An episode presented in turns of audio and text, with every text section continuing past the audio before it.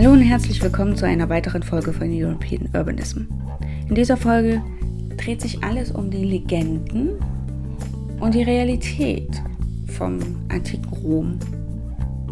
Und wir stellen uns die Frage, ob das antike Rom bzw. Rom an sich wirklich eine ewige Stadt ist oder ob sie nicht doch erst ein paar tausend Jahre alt ist. Wobei ein paar tausend Jahre sind ja auch nicht schlecht. Also wir sind zurück im Badischen Landesmuseum. Wir, bei mir ist wieder Frau Erbelding, unsere Kuratorin. Und wir hatten im letzten Interview, was ja schon eine Weile her ist, darüber gesprochen, dass Rom, die ewige Stadt, ja eine etruskische Gründung ist. Und jetzt dachte ich mir, wir reden mal ein bisschen mehr über Rom. Ja, Frau Erbelding, was verbinden Sie mit Rom? Was, warum heißt das eigentlich ewige Stadt? Ja, Rom ist in vielfacher Hinsicht eine Stadt der Superlative, kann man so sagen. Es ist eine sehr, sehr geschichtsträchtige Stadt. Sie blickt auf eine über 1200-jährige antike Geschichte zurück, also von sehr langer Dauer. Daher auch äh, das Diktum Roma Eterna, die ewige Stadt. Das ist eben schon eine antike Redensart. Es ist aber auch eine Stadt mit einer ungeheuren Ausbreitung, sehr, sehr reich an Monumenten für antike Verhältnisse eine hohe Bevölkerungszahl, auch von über einer Million. Ja, und was Rom interessant macht, ist nicht nur die Dimension, sondern auch die Entwicklung, die es im Laufe der Geschichte durchlaufen hat. Von der Kleinstadt, der eisenzeitlichen mhm. Hüttensiedlung, muss man quasi sagen, über einen äh, Stadtstaat äh, bis hin zur Hauptstadt eines riesigen Weltreiches, des Kaiserreiches des Imperium Romanum. Und wir haben ja gesagt, äh, selbst in der Antike hieß es ja schon Rom, die ewige Stadt. Wie alt ist es denn jetzt? Also ich meine, die wird ja nicht seit der Geburt der Erde äh, existieren, seit, weiß ich nicht, fünf Milliarden Jahren oder sowas, und, sondern... Eine sehr berechtigte Frage. Da fange ich äh, gleich mal mit der Mythologie an, wenn man so möchte, mit dem antiken Märchen und mit der Gründungslegende mhm. von Rom. Die kennt eigentlich auch jedes Kind heute aus dem Geschichtsbuch. Da fallen nämlich die Namen Romulus und Remus. Das sind die berühmten Zwillinge, die aufgrund von Thronstreitigkeiten von ihrer Mutter Rea Silvia, der Vater war übrigens der Kriegsgott Mars, auf dem Tiber ausgesetzt wurden in einem kleinen Weidenkorb und dann von der Wölfin gefunden worden. Das ist auf Lateinisch die Lupa Romana, also ein äh, feststehender Begriff, die römische Wölfin, die wir alle kennen und gesäugt worden von diesem Tier, also das Leben gerettet worden, bis sie dann schließlich vom Hirten Faustulus adoptiert worden sind. Ja, diese römische Wölfin, die kennt man auch von der ganz berühmten Bronzeplastik ähm, auf dem Kapitol oder in den ja. kapitolinischen Museen. Ähm, da ist übrigens unklar, wenn Sie nach den Etruskern fragen, ist es wirklich eine antike Skulptur aus dem 6., 5. Jahrhundert vor Christus, vielleicht sogar etruskischen Ursprungs oder aber, wie ähm, zuletzt Forscher behauptet haben, eine mittelalterliche Kopie aus dem 12. Jahrhundert eines antiken Monuments.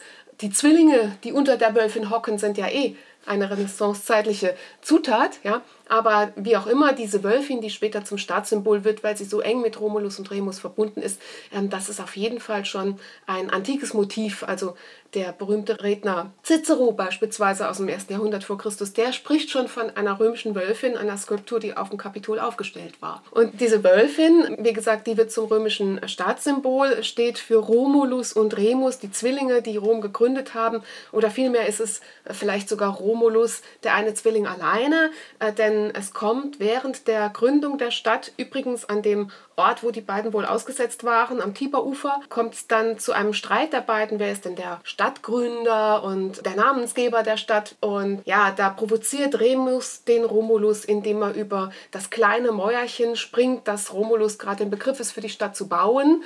Und äh, der erzürnte Romulus tötet seinen Zwillingsbruder, angeblich eben mit der Behauptung, so soll das allen ergehen, die über meine Mauern hüpfen. Also die Mauern stehen natürlich stellvertretend für die Sicherheit der Stadt. Aber das ist ein Mythos, das ist eine Legende, keine historische Wahrheit. Aber in Rom war es allgemeingut. Die Römer bezogen ihre Identität aus dieser Erzählung, die sich ja zugetragen haben soll, die Stadtgründung auch legendär 753 vor Christus auf den sieben Hügeln Roms wie man sie ja heute noch kennt. Und das ist die Geschichte, die Legende, die sich um die Stadtgründung mhm. rankt. Die Archäologen haben sogar nachgewiesen, dass die Stadt noch älter ist als dieses von der römischen Geschichtsschreibung kolportierte Gründungsdatum 753 vor Christus. Es gibt nämlich erste Überreste schon so um 1500, 1200 aus der Bronzezeit und in der Eisenzeit haben wir auf dem Palatin, also einem wichtigen Hügel Roms, schon die Überreste von ähm, Laubhütten, Rundbauten aus Lehmfachwerk, wie wir sie auch übrigens aus der etruskischen Frühzeit kennen, hier aber als Zeugen einer frühen italischen, der sogenannten latinischen Kultur.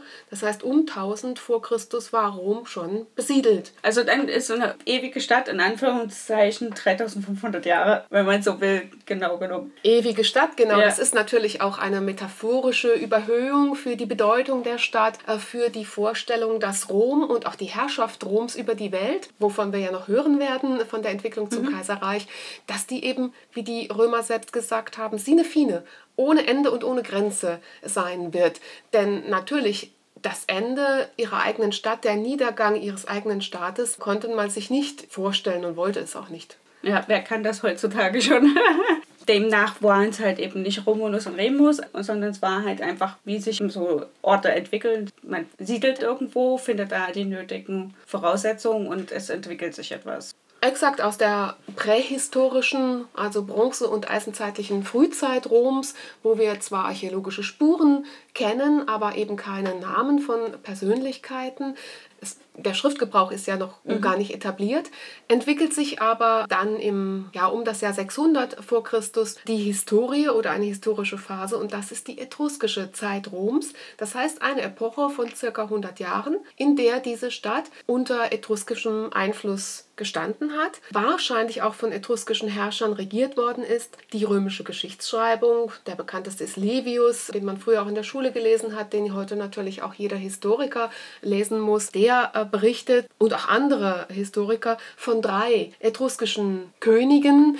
Also der erste ist Tarquinius Priscus, eigentlich Lucumo aus Tarquinia, eine etruskische Stadt. Der zweite ist Servius Tullius und die beiden sollen Rom also sehr weise und im Einverständnis mit der lokalen Bevölkerung auch regiert haben. Ihre Zeit, ihre Regierungszeit bedeutet eine Blütezeit, gibt Rom einen Entwicklungsschub, denn man schreibt ihnen sozusagen die Entwässerung des späteren Territoriums des Forum Romanums, des großen Stadtzentrums zu, wo sie eben mit einem großen Kanal, der später die berühmte Cloaca Maxima genannt wird, dieser große Abflusssystem, das Land für die Bebauung vorbereitet haben, auch gepflasterte Straßen schon angelegt haben, eine Stadtmauer gebaut haben sollen. Und was sie auch gemacht haben sollen, ist eben die Fundamente gelegt haben für einen ganz, ganz großen Tempel auf dem Kapitolzügel.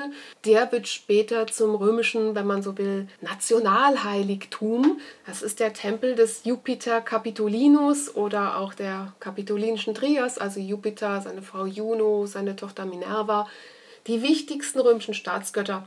Dieser Tempel soll in etruskischer Zeit und übrigens auch von etruskischen Künstlern mhm. gebaut worden sein auf dem Kapitol. Das heißt, im Großen und Ganzen schreibt man dieser Phase wichtige Entwicklungen zu, die die Stadtwerdung Roms in späterer Zeit äh, stark begünstigt haben. Allerdings der letzte etruskische König Tarquinius Superbus, Superbus heißt der Hochmütige, der soll eben ein Willkürherrscher, ein Despot gewesen sein, der gegen vor allen Dingen die latinisch-römische Aristokratie regiert hat, so dass es dann zu einer Adelsrevolte kam und er vertrieben worden ist. Und das soll im Jahr 509 vor Christus passiert sein. Und obwohl diese Könige in ihrer Historizität nicht beweisbar sind, auch wenn es sich plausibel anhört, wir wissen nicht, ob diese Geschichten, die für die Römer ihre Vergangenheit bedeuteten, jetzt wirklich wahr waren. Wir können aber deutlich einen etruskischen Einfluss im archäologischen Material Roms feststellen. Den gab es, der ist unstrittig. Ja, und warum erzähle ich die Geschichte von den Königen?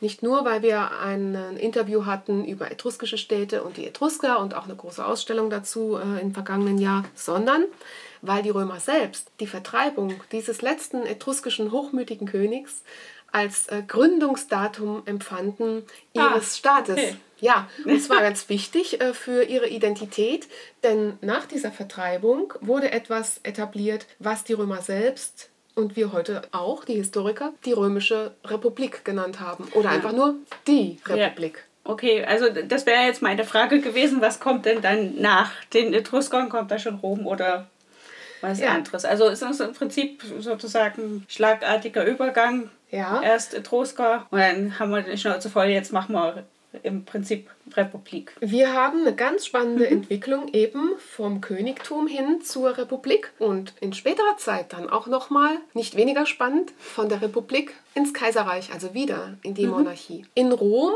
ab dem 5. Jahrhundert haben wir aber nun diese Republik und das römische Wort dafür ist einfach res publica. Mhm. Also wörtlich übersetzt heißt das die öffentliche Angelegenheit, die allgemeine Sache, das Gemeinwesen, also das staatliche Gemeinwesen. Und unser Wort Republik leitet sich ja vom lateinischen res publica ab. Ah, okay. Also Bundesrepublik Deutschland ist also im Prinzip fast eine römische Gründung. Geht namentlich zurück auf ja. die römische ja. Republik. Und Republik als Staatsform an sich beschreibt ja, und für die Antike ist es natürlich etwas Besonderes, relativ spektakulär, eben eine Staatsform, in der die Regierenden sich in irgendeiner Art und Weise empfinden als Exponenten oder Repräsentanten eines Staatsvolks, das der eigentliche Souverän im Staat mhm. ist. Und das kann man im weitesten Sinne auch für Rom postulieren, denn wir haben es jetzt zu tun mit einem, sage ich mal, Bürgerstaat, in dem die Bürger, die Römer, einen relativ hohen Grad von politischer Partizipation erhalten. Also es gibt die politische Mitbestimmung. Man darf aber nicht an demokratische Verhältnisse denken, wie wir sie heute kennen. Also, also, wie muss man sich das dann vorstellen?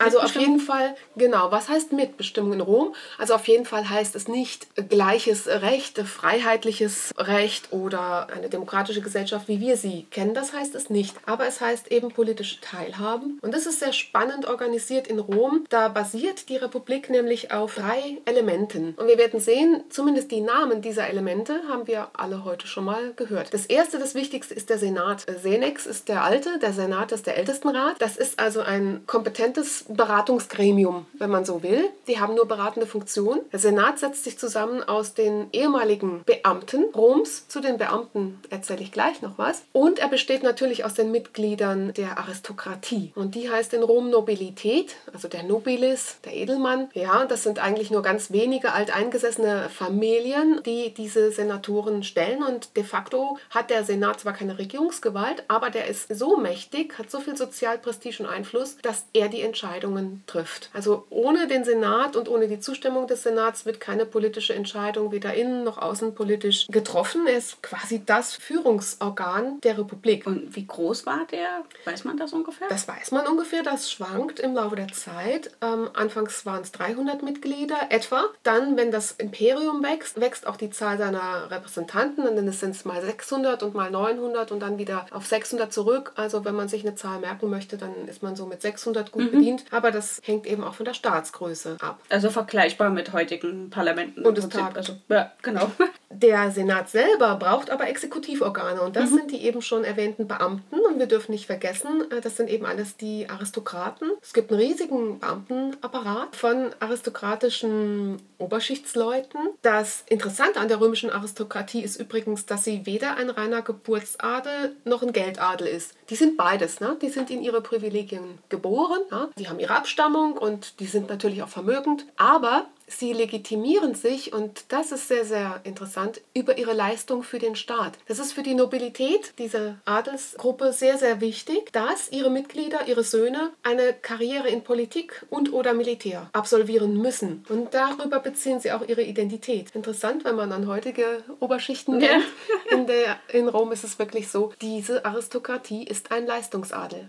Okay. Und die stellen den Beamtenapparat und äh, der oberste Beamte, das ist der Konsul, beziehungsweise die Konsuln gab immer zwei. Oh. Die hatten innen- und außenpolitische Befugnisse, höchste Amtsgewalt. Die haben den Senat zusammengerufen, die Sitzung geleitet, haben Entscheidungen auch herbeigeführt. Und das Interessante war, dass die Republik aber ein Instrumentarium etabliert hat, um die Macht der Konsuln zu beschneiden. Okay. Also es waren immer zwei. ja. Die hatten ein Vetorecht gegeneinander, konnten sich also blockieren, mussten sich einigen. Die durften das Amt nicht mehrfach bekleiden. Die durften auch nicht mehrere Ämter anhäufen, also kumulieren. Und all das waren sozusagen Bremsen gegen einen Missbrauch der Staatsgewalt oder persönliche Ambitionen von einzelnen Beamten. Die mussten sich arrangieren, die mussten natürlich auch auf die Hinweise des Senates hören und es war auch von ihnen höchstes ethisches Handeln verlangt. Also der berühmte Politiker und Redner Cicero im ersten Jahrhundert vor Christus hat immer und immer wieder gepredigt und er hatte recht damit. Er hat gesagt, die Konsuln müssen zusehen, dass der Staat keinen Schaden nimmt. Mhm. Das sind also die zwei Säulen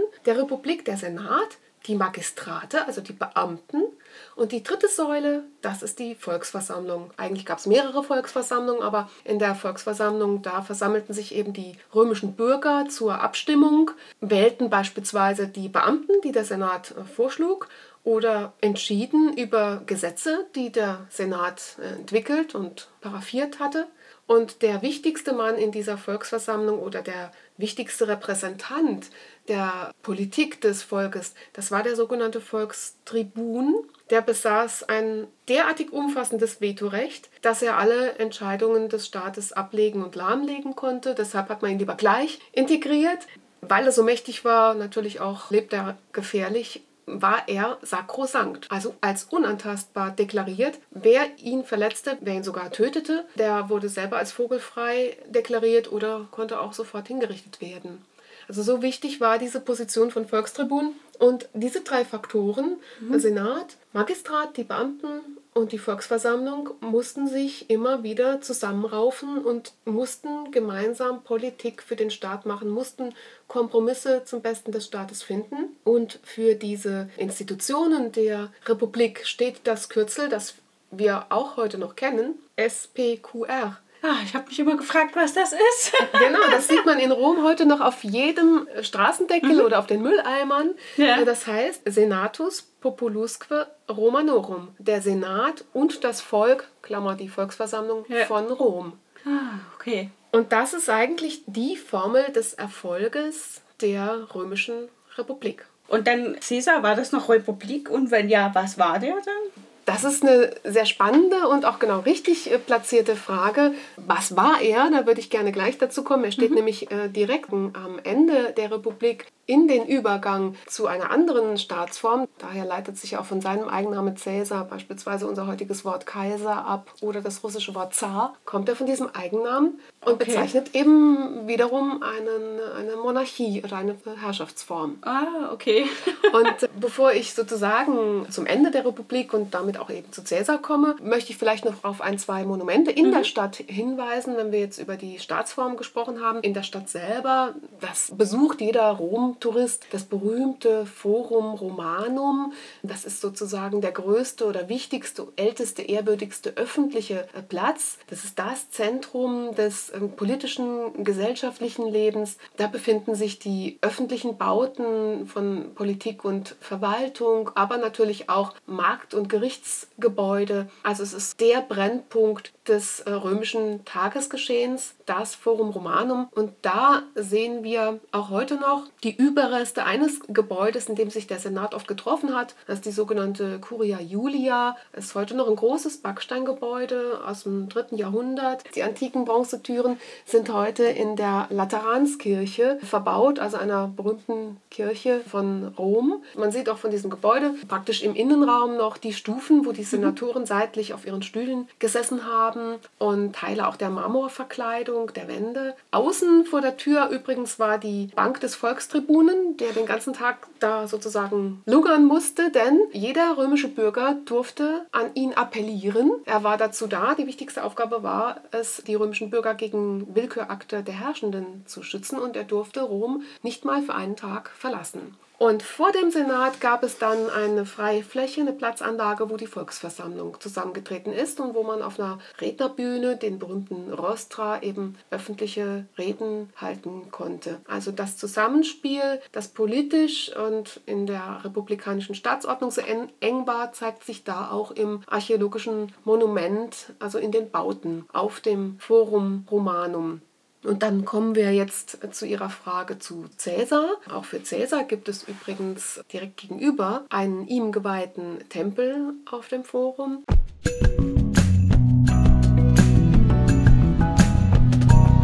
Wie ist Cäsar? Einzuordnen, gehört der noch zur Römischen Republik. Es ist so, dass die Römische Republik ungefähr 500 Jahre existiert hat und dass während dieser Zeit Rom sich entwickelt hat, gewachsen ist, vom Stadtstaat zum Territorialstaat. Das heißt, phasenweise haben die Römer zunächst einmal die Vorherrschaft über Italien errungen. Zunächst hat es die italischen Völker unterjocht, dann kamen die Kriege mit Karthago und die ersten Provinzen. Also Rom hat Italien und den westlichen Mittelmeerraum, sagen wir mal von Spanien bis eben zur Apenninischen Halbinsel erobert und die Vorherrschaft über diese Territorien oder aber auch die direkte Herrschaft gehabt. Und ab dem ersten Jahrhundert vor Christus haben alle Italiker auch das römische Bürgerrecht. Das heißt, die gehören zum römischen Staat. Die Republik ist also gewachsen. Das hat Probleme mit mhm. sich gebracht. Innere Krisen, Machtkämpfe, Konflikte zwischen Arm und Reich, wie man das so kennt. Es gab Reformen, Versuche, das Land zu reformieren, anders zuzuteilen, denn die reichen Senatoren waren im Besitz großer Latifundien, großer Landgüter.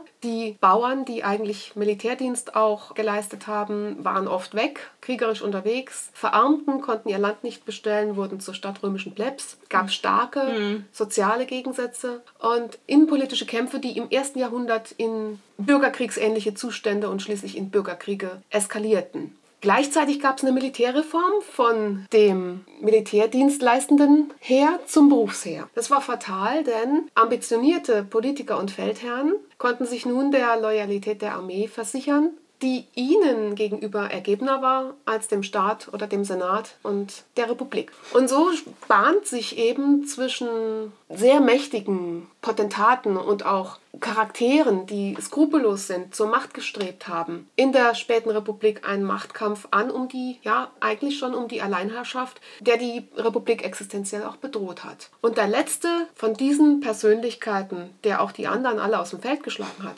das war Caesar. Und Caesar ist ja sogar mit seinem Heer gegen die Republik marschiert, um sich der Macht im Staate zu versichern, also gegen seinen letzten Konkurrenten Pompeius und hat mit dem Heer, was sonst strengstens verboten war, die sakrale Stadtgrenze, das Pomerium, überschritten oder vorher eben den Fluss Rubicon. Und da kennen wir alle das berühmte Zitat, die Würfel sind gefallen. Damit hat Caesar sozusagen seinen Weg zur Alleinherrschaft dann kommentiert. Er war vorher schon sehr mächtig und auch wir wissen das, äh, gerade wo wir hier in Süddeutschland in der Rheinregion leben, 58 bis 50 vor Christus hat Caesar Gallien erobert, das heißt die Territorien vom Atlantik bis zum Rhein der römischen Herrschaft einverleibt und das war eine wichtige Machtbasis natürlich für ihn gewesen, der er letztendlich auch seine innenpolitische Alleinherrschaft dann zu verdanken hat. Also hat er als Magistrat angefangen oder wie hat er oder war er hat mit er, ja er hat als Magistrat angefangen, hat mehrfach mehrfach Ämter der Republik, es gibt verschiedene Ämter, es gibt mhm. eine gesamte Ämter, Ämterlaufbahn bekleidet und dann war er als Feldherr erfolgreich und das ist eben diese Kombination von politischer Macht, die man dann aber wieder abgeben muss, denn nach der Verfassung war sie ja beschränkt auf ein Jahr. Das heißt, die Macht bewussten oder zu machtstrebenden Persönlichkeiten brauchten ja irgendwie ein Feld, wo sie weiterhin tätig sein konnten in der Politik. Das war aber dann eben in der Illegalität am Schluss mit der Hilfe des Militärs. Caesar ist dann sogar auch, und das ist einzigartig in der römischen Geschichte, zum Diktator Perpetuus, also zum ewigen Diktator ernannt worden. Okay. Also so weit ist es noch gekommen. Ja, krass. Aber er war wohl relativ überheblich. Er konnte diese Stellung nicht politisch manifestieren. Also er muss wohl wohl auch geäußert haben, dass nur sein Wort in Rom zählt. Und er hat es nicht verstanden, die Senatsaristokratie hinter sich zu versammeln. Die waren gegen ihn. Und wir wissen ja, wir kennen alle das Ende Cäsars an den Iden des März, also am 15. März in der Mitte dieses Monats, wo er dann auf dem Weg zur Senatssitzung, die er präsidieren wollte, wie immer, ermordet worden ist von einer Verschwörung aus Senatoren, auch Freunden, die ihm nahestanden. Und es war ein riesiger riesiger Kreis von Senatoren, die alle eingeweiht waren. Trotzdem ist die Verschwörung nicht vorher ans Tageslicht gekommen und mit über 20 Messerstichen ist er erdolcht worden. Und damit war natürlich ein potenzieller Alleinherrscher aus dem Wege geräumt. Die Geschichtsschreibung hat ihn oft als Totengräber der Republik bezeichnet, aber wenn Caesar der Totengräber war, muss man sagen, war sein Nachfolger Augustus der Mörder der mhm. Republik. Denn natürlich entstand ein Machtvakuum nach dem Tod Cäsars. Wieder Bürgerkriege von mehreren Aspiranten, die gerne die Macht an sich gerissen haben. Vertraute Freunde Cäsars, Generäle der Republik. Bekannt ist Marcus Antonius, das war eigentlich der engste Vertraute Cäsars. Bekannt nicht nur, weil er sein politisches Erbe antreten wollte, sondern weil er ebenso wie auch Cäsar dann eine Affäre mit der Kleopatra hat. Genau, mit der ägyptischen Kleopatra haben. Das kennt man aus Hollywood-Filmen wie Antonius gegen Octavian, mhm. den Großneffen Augustus, in einer Seeschlacht bei Actium unterliegt angeblich wegen einer tragisch endenden romantischen Affäre mit Kleopatra, die mit ihren Schiffen geflohen ist und Antonius habe den Kopf verloren und äh, sei ihr nachgesegelt, so heißt es immer. In Wirklichkeit war es wahrscheinlich ein taktisches Manöver. Die, die Flotte wollte einfach ausbrechen, vielleicht auch die Kriegskasse retten, das weiß man nicht genau. Hm. Aber nichtsdestotrotz, also äh, die Allianz von Antonius und Kleopatra auf der einen Seite unterlag Octavian, dem Großneffen und Adoptivsohn Caesars. Das war 31 30 vor Christus und von da ab war praktisch dieser Octavian Alleinherrscher. Natürlich hatte er auch jahrelange Kämpfe mit anderen Kontrahenten hinter sich, aber diese Schlacht von Actium war ein historischer Einschnitt. Und nun galt es für Octavian, seine Macht in irgendeine politische Form zu überführen. Wie sollte er seine mit militärischen Mitteln errungene Macht politisch formieren? Also konnte er nicht wieder auf das alte System zurückgehen. Er konnte es nicht, aber das war vielleicht der Geniestreich, dass er genau das gemacht hat. Ah, okay. Er wollte ja vermeiden, dass es ihm erging wie einige Jahre zuvor seinem Adoptivvater Caesar. Und zunächst einmal hat er dann nämlich tatsächlich alle Sondergewalten, die ihm der Sonat übertragen hat, damit er militärisch äh, jetzt Antonius und Kleopatra besiegt und damit auch die römischen Bürgerkriege beendet. Die hat er im Jahr 27 vor Christus formell niedergelegt, hat dem Senat zu verstehen gegeben, hat es auch öffentlich proklamiert, hiermit ist die Republik restituiert. Das war die offizielle Ansage.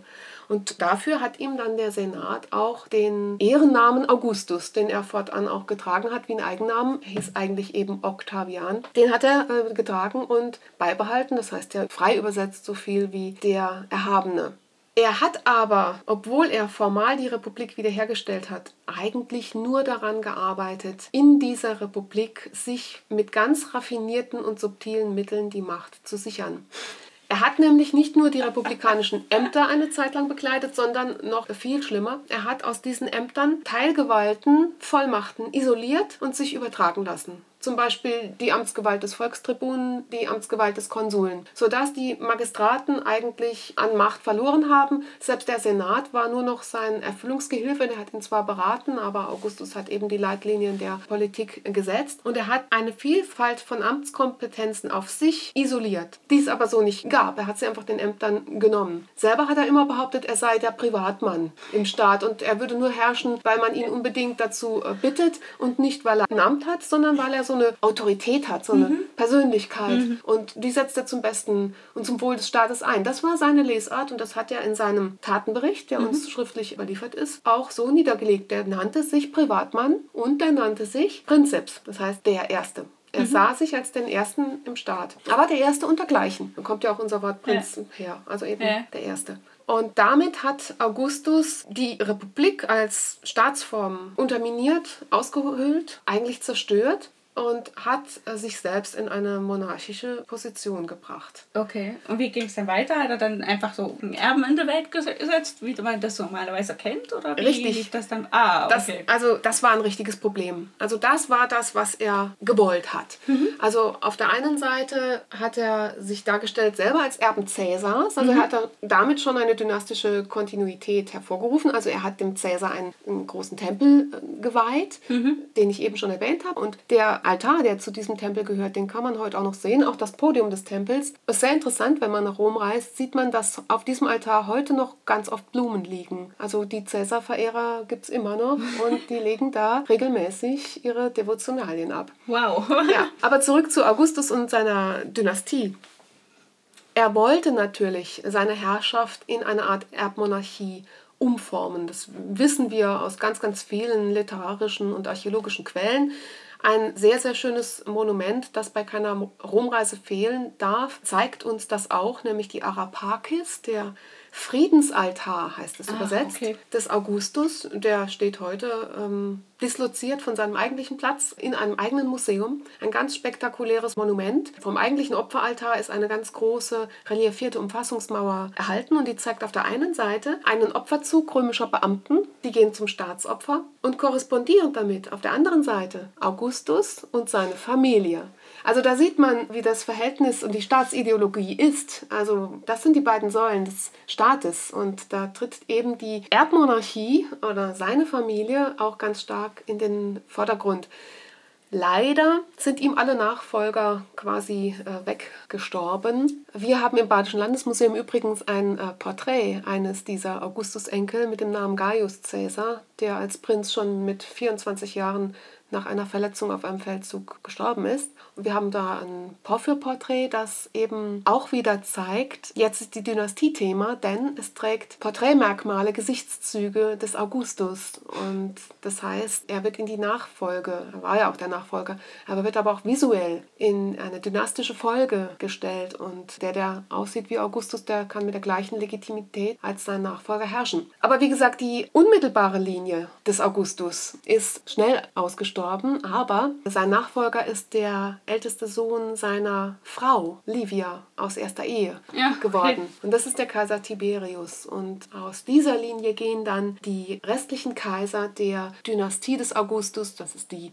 julisch-claudische Dynastie, so benannt nach den Familiennamen, hervor. Von nun an haben wir es eben in Rom zu tun mit einem Kaisertum, das heißt Prinzipat. Der Prinzipat ist das römische Kaisertum in dieser Zeit mit einer dynastischen Monarchie, deren Kaiser zumindest in weiten Teilen im ersten Jahrhundert auf Augustus zurückgehen und relativ stabil regieren. Wie weit ging das sozusagen in die heutige Zeitrechnung? Also nach Christus war das dann ja? Es ist so, dass die Dynastie des Augustus der letzte Blutsverwandte, der auf dem Kaisertum regiert hat, das ist der Kaiser Nero.